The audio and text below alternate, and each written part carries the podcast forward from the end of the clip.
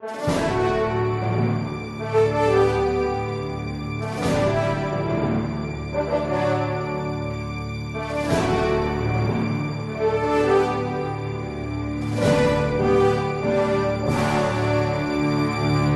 resposta católica de hoje, gostaríamos de responder à pergunta de um aluno que é policial militar e quer saber se a polícia pode tirar legitimamente a vida de uma pessoa.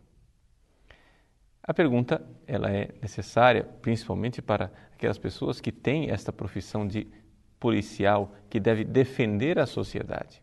Até que ponto a polícia pode usar a violência? Pois bem, para nós entendermos aqui a resposta, nós temos que distinguir duas coisas. Que uma coisa é tirar a vida de um malfeitor, e aí o policial militar não está autorizado a fazê-lo, e outra coisa é tirar a vida de um agressor. E o policial militar pode então tirar a vida de uma pessoa desde que isso seja um ato de legítima e proporcionada defesa. Vamos explicar policial militar está lidando a todo momento com malfeitores.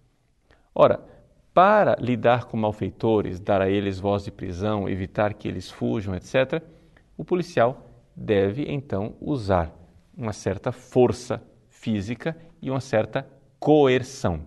Tudo isto é legítimo. A força física e a coerção, porém, não podem chegar a tirar a vida do malfeitor. Se um malfeitor fugir à voz de prisão, aquele que está em fuga, o policial militar não pode, pelas costas, atirar naquela pessoa que foge. Porque, porque não se trata de um ato de legítima defesa. Quem está fugindo é um malfeitor. Não é alguém que está, naquele momento, agredindo o policial. O policial pode sim tirar a vida de uma pessoa quando aquela pessoa está agredindo a própria força policial e, portanto, o policial realiza um ato de legítima e proporcionada defesa. Ou seja, é necessário que realmente o policial esteja correndo perigo de vida. E então ele pode sim tirar a vida do malfeitor. Trata-se de duas coisas bem diferentes. Você pode então perguntar ulteriormente: Mas, padre, esta pessoa que é um malfeitor, vamos supor, alguém que é um assassino, ele matou outra pessoa. No ato de fuga, eu não posso matá-lo também? Bom, aqui você então estaria aplicando uma pena de morte.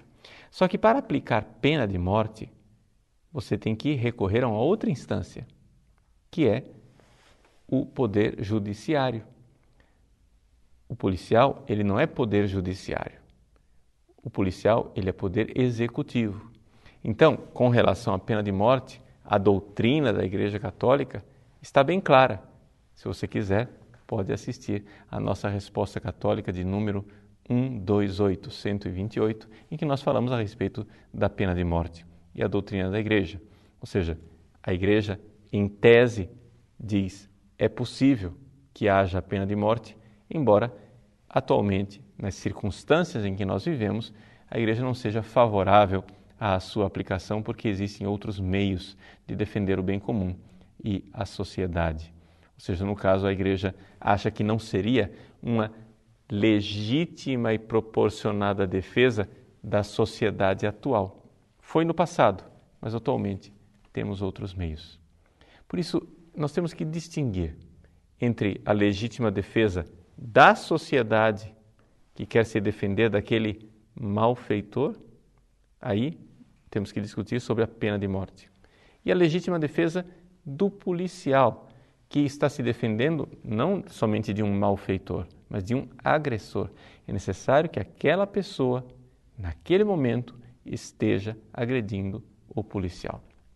Por isso, um policial não está autorizado a tirar a vida de uma pessoa simplesmente porque ela está fugindo ou resistindo à prisão, mas pode sim fazê-lo se a pessoa o agredir. É um, uma outra coisa importante espiritualmente falando. Vamos recordar que é possível e provável que aquele malfeitor esteja em pecado mortal. Ou seja, que ele não tenha se confessado e não tenha se arrependido do seu pecado. Tirar a vida de uma pessoa deve ser simplesmente um último recurso, porque tirar a vida de uma pessoa em pecado mortal é condená-la ao inferno. E nós temos que pensar que isso é muito grave. Portanto, retirar a vida de um malfeitor é algo que é possível, desde que a autoridade dê àquele malfeitor que foi punido com a pena de morte a oportunidade de confissão e arrependimento dos seus pecados.